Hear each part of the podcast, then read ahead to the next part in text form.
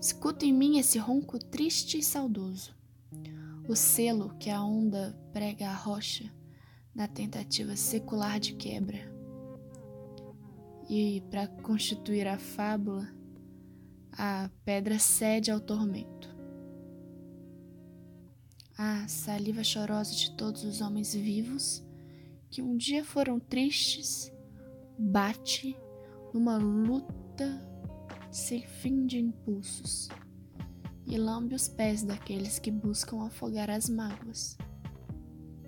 Repercutem no mar todas as lástimas e o esplêndido ronco rouba os cânticos dos maus amados.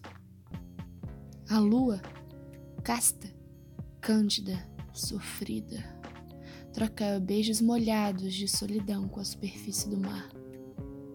Todos os ódios são paridos na espuma salgada. Todo homem que um dia foi líquido revoga os risos vazios.